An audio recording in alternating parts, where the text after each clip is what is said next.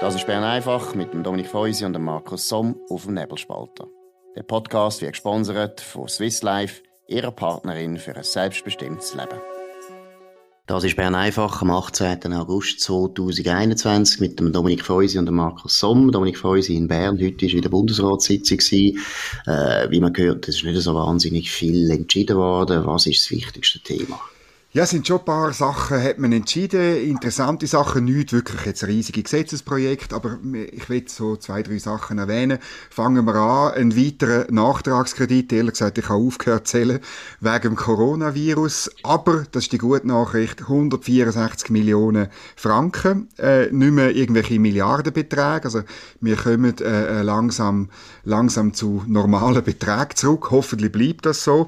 Aber interessant ist für was? Nämlich, ähm, 102 Millionen gehen an Bahninfrastrukturfonds und damit an SBB, BLS, RHB und äh, einfach so in die öffentlichen staatlichen Verkehrsbetrieb.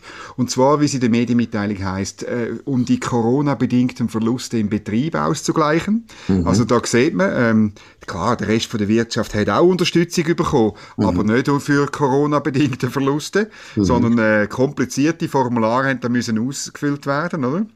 Genau. Und der Rest, 64 Millionen, äh, 62 Millionen, äh, die gehen ans BAG für mhm. Mehrausgaben. Also mhm. man weiß ja mittlerweile, dass äh, der Personalbestand explodiert ist da in Bern-Liebefeld draussen, mhm. in einem schönen neuen Gebäude. Und ich nehme auch an, da ist ähm, die millionenschwere Dauerkampagne für Maskenpflicht und so, für äh, Farner und äh, Rot Communications äh, drin. Mhm. Äh, es ist, eben, der Betrag ist nicht mehr hoch, aber jetzt tut man noch ein bisschen absahnen, wer absahnen kann. Oder wie siehst du? Mal sehe es gleich und vor allem jetzt bei den Bahnen finde ich es natürlich schon noch stoßend, oder? Ich meine, Maskenpflicht herrscht nach wie vor, obwohl man eben sich kann fragen, wenn so viele Leute schon geimpft sind, ob denn eigentlich nötig ist, dass man auch in der SBB immer noch die Maske trägt, wenn man das nicht freiwillig machen kann, oder eben ist eigentlich unnötig und in dem Sinne ist natürlich schon ein bisschen starkes Stück, dass jetzt das wieder ein paar, also wieder 100 Millionen und ein bisschen mehr kostet, während der Bundesrat ja längstens könnte etwas machen, dass der SBB auch wieder besser kann geschäften, weil es ist offensichtlich für den öffentlichen Verkehr ist die Maskenpflicht nie eine Hilfe gewesen. Das Zweite finde ich ehrlich gesagt eigentlich unverschämt. Ich meine, das Bundesamt für Gesundheit, erstens hat es ja versagt bis in alle Enden. Mhm. Zweitens das Bundesamt für Gesundheit hat man schon in den letzten Jahren dauernd ausgebaut und äh, genau. der Nutzen ist ganz, ganz, ganz ambivalent. Haben wir ja jetzt gesehen. Man hat ja die eigentlich auch ausgebaut, eben um so eine Pandemie dann mal zu bewältigen. Man hat ja schon lange probiert, das zu planen. Wie schlecht, das haben wir nachher gemerkt, oder? Sie haben es eben nicht gut geplant, aber sie haben sehr viele Leute dort sicher eingestellt auch für das. Es ist also meiner Meinung nach schon unverschämt, weil man natürlich die ganze Notlage jetzt ein bisschen ausnützt und sagt, ja eben, ist doch verständlich, dass wir jetzt mehr Geld brauchen und man rührt ja das Geld wahrscheinlich auch noch relativ äh, leichtfertig jetzt äh, aus dem Fenster, kann man sagen. Eben die, die dauernde Präventionskampagne, Kampagne, wo man sich langsam kann fragen, ja, brauchen wir jetzt immer noch Mama und Papa Staat, die uns sagen, wie wir jetzt uns sollen verhalten Auch das ist ein etwas, wo man eigentlich würde sagen, hey, ein gesunder liberaler Staat will jetzt langsam wieder mal ein bisschen zurückbauen, ein bisschen zurückhaltend werden aber das ist nicht stimmig im Bern. Ja, oder wenn schon analysieren, oder? Also wir wissen genau, so Finanzbeschlüsse, das sind fait accompli, also die bringst du nicht mehr weg. Und äh, von mir aus, wenn man nach einer sauberen Analyse von der Pandemie und ihrer Bewältigung in der Bundesbehörde zum Schluss kommt, dass BAG äh, bestimmte Sachen mehr braucht oder anders muss aufgestellt werden und dass das vielleicht etwas kostet, ja gut, dann machen wir es. Aber nicht jetzt 62 Millionen beschließen ähm, wo man ohne Analyse, also ohne, dass man wirklich irgendwie äh, weiß, was man in Zukunft besser machen ja, genau. Und das, das tut meine, meiner Meinung nach den Verdacht äh, bestärken, dass eben einfach never, never waste a good crisis, oder? Also jetzt genau. ist eben immer noch Krise, jetzt kann man einfach schnell das Budget ein bisschen ausbauen, niemand fragt, niemand schaut genau. Und äh, ich sehe es gleich wie du, das BAG, also nicht nur das BAG, sondern auch das ganze EDI, vielleicht auch der ganze Bundesrat, die müssen unbedingt untersucht werden, wenn die Krise mal endlich vorbei ist, wenn wir genau wissen, was ist alles richtig oder gut gelaufen. Also ja, hat es ja auch sicher ein paar Sachen gegeben, die gut sind. Und was ist nicht gut gelaufen, was ist schief gelaufen. Und wenn man dann nach einer guten Analyse herausgefunden hat, das und das fehlt uns, die und die Leute haben uns gefehlt, das Know-how hat wirklich gefehlt, dann können wir wieder darüber diskutieren. Aber jetzt einfach so heute, hüst und hot, schnell das Budget ein bisschen aus, ausbauen und genau wie du sagst, das geht nie mehr ab. Ja, und um 60 Millionen, weißt du, das sind, das sind Beträge, wo äh, wir haben uns zwar jetzt ein bisschen an Milliarden gewöhnt, aber 60 Millionen für äh, ein einziges Bundesamt ist sehr viel Geld. Es sind sehr, viele Stellen. Viel Man muss ja. es noch genau anschauen. Oder? Vor allem, oder, vor 20 Jahren hätte man eben 60 Millionen in einem Bundesamt für 20 Jahre, da hätten die Leute einen genau. Herzinfarkt bekommen. Und jetzt ist das einfach so ein bisschen normal. Ja, genau. Das ist schon hart. Oder? Stichwort Krise ist gut, weil es ist ein anderer Beschluss noch heute gemacht worden, aber für eine Krise wo, wo du und ich seit Jahren darüber schreiben, dass sie früher oder später kommen wird. Und ähm, es wird immer klarer, dass wir, ähm, es tut gut manchmal, he? dass, dass wir wahrscheinlich echt überkommen. Leider, der Bundesrat will nämlich die Vorbereitung auf schwere Mangellagen im Strom- und Gasbereich optimieren. Es ist immer, wenn, wenn in einer Medienmitteilung Super. vom Bund von etwas von optimieren ja. steht, das ist, das ist großartig. Also ja, ist schön. Ist Weihnachten. Äh, ist, ist Weihnachten für uns Journalisten. Ähm, und dann, wenn dann weiter liest, oder heisst es dann im, im Lied, eben, man müsse ganz dringend das genauer anschauen. Die Strom- und Gasversorgung, die ist nicht mehr ganz so sicher. Es könnte eine schwere Mangellage, ich weiß gar nicht, was eine leichte Mangellage ist, könnte eintreten und darum machen wir jetzt eine Kriseninterventionsorganisation. ich habe es rasch nachgeschaut. Also wir haben äh, einen, einen, einen guten, ähm, äh, auch einen Experten im Energiebereich, der Emanuel Höhner, wo du und ich kennen, oder? Hat schon 2014 mhm. in einem Gastbeitrag äh, in der Basler Zeitung äh, geschrieben, es droht wirklich Mangellagen, man muss sich auf das vorsehen. Dann haben wir später, es sind ja dann so die ersten, die, die, die Swissgrid, also die Netzorganisation, muss immer häufiger eingreifen. Wir haben 2017 hat man zum ersten Mal gesehen, dass sie doppelt so oft muss eingreifen wie 2016. Die Entwicklung ist weitergegangen, oder? Man muss mehr oder weniger täglich ähm, täglich 10, 14, 15 Mal eingreifen, weil man ein Problem hat in der Stromversorgung, oder?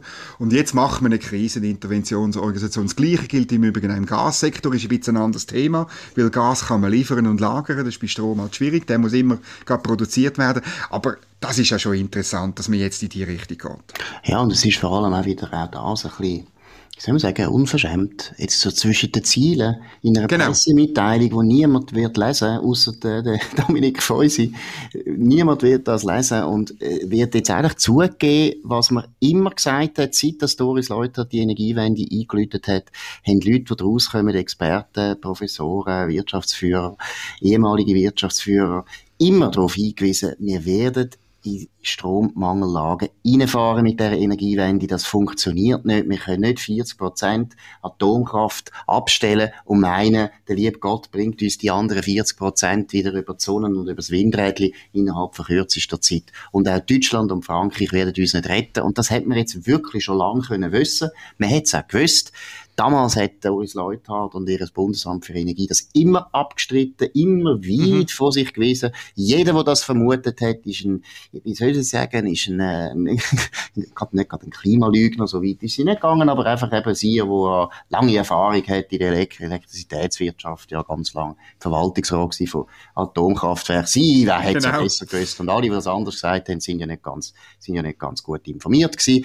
Also, ist schon ein bisschen bitter auch, oder? Es ist auch ein bisschen bitter. Und was ich auch noch gut finde, ironisch, du hast es schön vorgelesen, und wir tun uns ja nicht lustig machen über Bürokratie. Das ist, wir sind ja alles gut, wohlmeinende Menschen im Bundeshaus, die da arbeiten. Aber immer wenn sie sagen, Kriseninterventionsorganisation, da sagt ja das Wort schon alles. Da sagt ja das Wort schon, das wird einfach wieder eine riesige Kommission sein mit sehr vielen Sitzungen, wo irgendwelche Leute zusammensitzen und es wird nicht viel beschließen es ist auch nicht das, was wir in der Schweiz halt uns gewöhnt sind. Es ist ziemlich sicher nicht so eine klassische Milizorganisation, sondern es ist eher, schmeckt nach Bürokratie.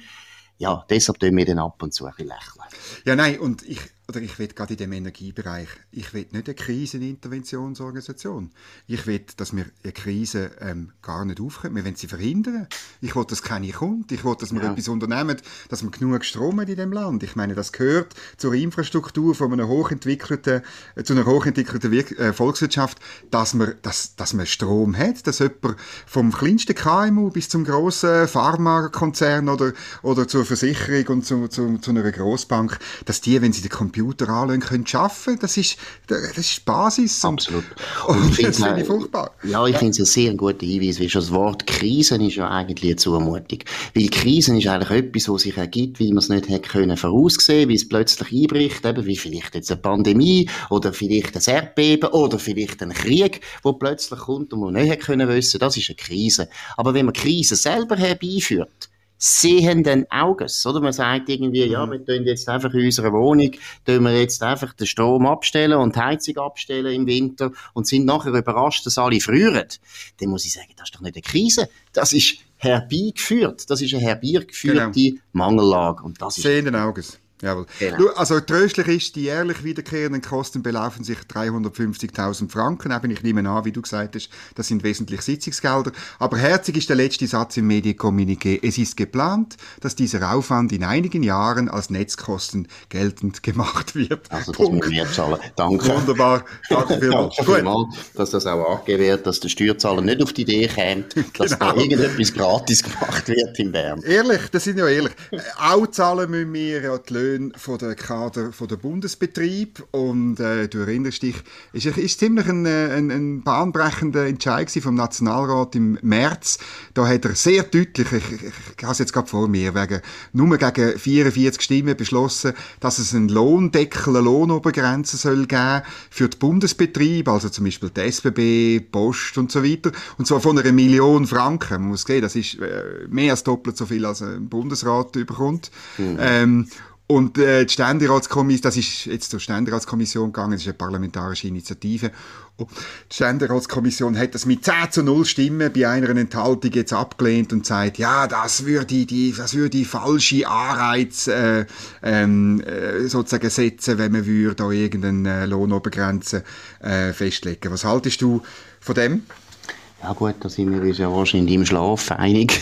also, nein, es ist ja erstens finde ich es ironisch, dass ausgerechnet Politiker, wo ja sonst, wenn es um Topmanager geht, und zwar also durchaus bis ins bürgerliche Lager sich aufregen über die höheren Löhne, dort, wo es mal in ihrer Verantwortung ist, wo sie wirklich darüber entscheiden wie hoch die Löhne sind, dort machen sie genau das Gleiche wie die Aktionäre von grossen Firmen und winken das durch das finde ich schon mal erstens peinlich, oder? Also, man kann nicht beides haben. Man kann nicht immer sagen, ja, eben die Aktionäre sind dumm und tun da Topmanager viel zu gut entlöhnen oder alle die, die äh, Verwaltungsratsausschüsse, wo müssen entscheiden, wer da wie viel Lohn bekommt, das sind alles korrupte oder eben unterinformierte Leute das geht nicht. Und dann, wenn sie selber in der Verantwortung sind, machen sie es nicht, dann machen sie genau den gleichen Fehler.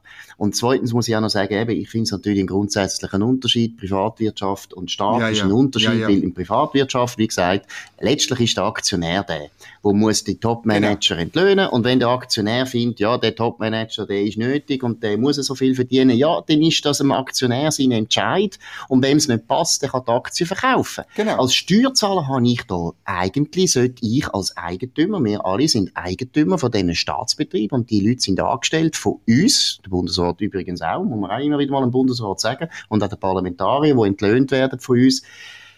Wir haben da nichts zu sagen. Und von dem her finde ich, dass Volksvertreter, äh, die ja eigentlich eben uns sollten vertreten im Parlament und da auch unsere Interessen, also die Interessen vom Steuerzahler sollten wahren, finde ich es schon ein starkes Stück, dass sie da finden, ein Lohndeckel sei nicht nötig. Und eben, hast du völlig richtig gesagt, eine Million ist ja nicht gerade irgendwie ein Taschengeld. Das ist ja ein wahnsinnig hoher Lohn für Betrieb wo außerhalb vom Wettbewerb funktioniert. Ich meine, ja, ja. Post führen ist dann also schon ein bisschen etwas anderes als Novartis führen.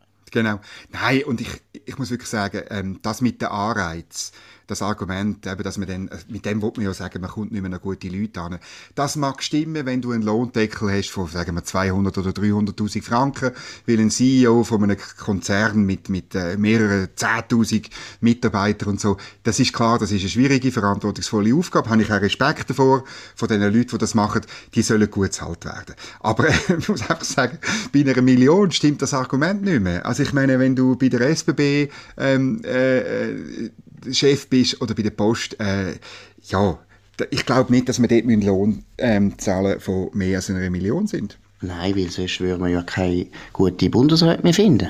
Und unsere Bundesräte sind ja fantastisch. Also von dem her, die 450.000, die sie bekommen, sollte eigentlich lange auf einem knappen Markt von begabten Politikern genug finden. Nein, es ist doch dummes Zeug. Und was ich, was ich eben auch noch ironisch finde, es gibt ein paar äh, Chefs von solchen Staatsbetrieben, die wirklich echte Manager sind und auch durchaus in der Privatwirtschaft mal einen gewissen Erfolg haben. Aber äh, du weißt, die letzte Personalie war der Christian Levra, ein ehemaliger Politiker. Ich glaube nicht, dass man dort einen Anreiz gebraucht hätte, um den wirklich können zu holen, sondern es war gerade umgekehrt gewesen. Der hat einfach eine Sinnekur gebraucht und das ist jetzt wirklich einfach ein rein politischer Entscheid gewesen. Schon deswegen finde ich, hätte der Ständerat, gerade wegen dem Fall Levra, hätte er unbedingt müssen ein Zeichen setzen Unbedingt, weil der gleiche Löwra hat ja die höheren Löhne bei den Staatsbetrieben auch kritisiert, wo er noch SP-Präsident war. Ja, das ist gut, das ist natürlich richtig und, und um das geht es am Schluss vom Tag auch. Und ich meine, Chef sein von SBB und Post, darf man nicht vergessen, ist wesentlich ein politischer Job. Also ich mache jetzt, ich schließe den Kreis zur ersten Medienmitteilung in Sachen Nachtragskredit zu Corona. Ich meine, Aufgabe vom SBB-Chef ist implizit, ja, steht nie nicht, aber es ist klar, dass der lobbyiert hat dass die, äh, die SBB die 102 Millionen Natürlich. Franken äh, überkommt als Nachtragskredit für entgangene äh, Gelder. Und ähm, wie macht er das? Indem er seiner Parteikollegin anläutet und sagt, gehen wir go, vielleicht nicht einmal zu Mittagessen. Ich, schiebe einfach ein Papier rüber und dann kann man begründen, warum man genau auf 102 Millionen Franken kommt. Das könnten wir zwei auch. Also, weißt, es ist nicht, das ist dann noch, noch mal ein Unterschied. Äh, die, die wesentliche Aufgabe ist auch politischer Cheflobbyist zu sein und, und mit einem direkten Zugang zu den entscheidenden Stellen, wo heute Takt haben und wo das beschlossen haben. Ja, und dann kommt dazu, das sind ja eben Cheflobbyisten, die erstens vom Steuerzahler gezahlt werden und die müssen genau. nicht go, go lobbyieren, die auch vom Steuerzahler gezahlt werden und der Steuerzahler hat in dieser ganzen Übung nichts zu sagen, aber am Schluss kann er, kann er nachher zahlen, wer was sich gegenseitig zuschiebt und das geht ja überhaupt nicht. Und ich, ich muss auch ehrlich sagen, für mich ist auch eine Million an sich viel zu hoch. Ich ja. finde, für Staatsbetriebe, wo eben die meisten ja eigentlich nicht richtig im Wettbewerb stehen mhm. oder unter sehr, sehr günstigen Bedingungen, wie zum Beispiel Swisscom, oder die SRG müssen wir gar nicht anfangen. Post ist, äh, ist eigentlich Monopolbetrieb nach wie vor, die SBB sowieso.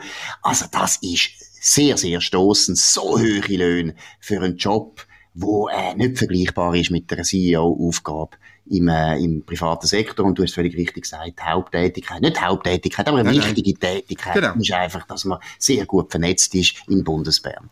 Mhm. Das ist es gewesen. Bern einfach. Wir sind natürlich auch gut vernetzt in Bern, aber auf der anderen Seite, von genau. Seite, wo ein bisschen schauen, was da Und nicht eine Million läuft. bekommt. Genau, wir können auch keine Million über für das. Der Lohndeckel ist bei uns schon lang geleitet worden. Nein, in dem Sinne, danke vielmals für die Aufmerksamkeit. Das war Bern einfach gewesen.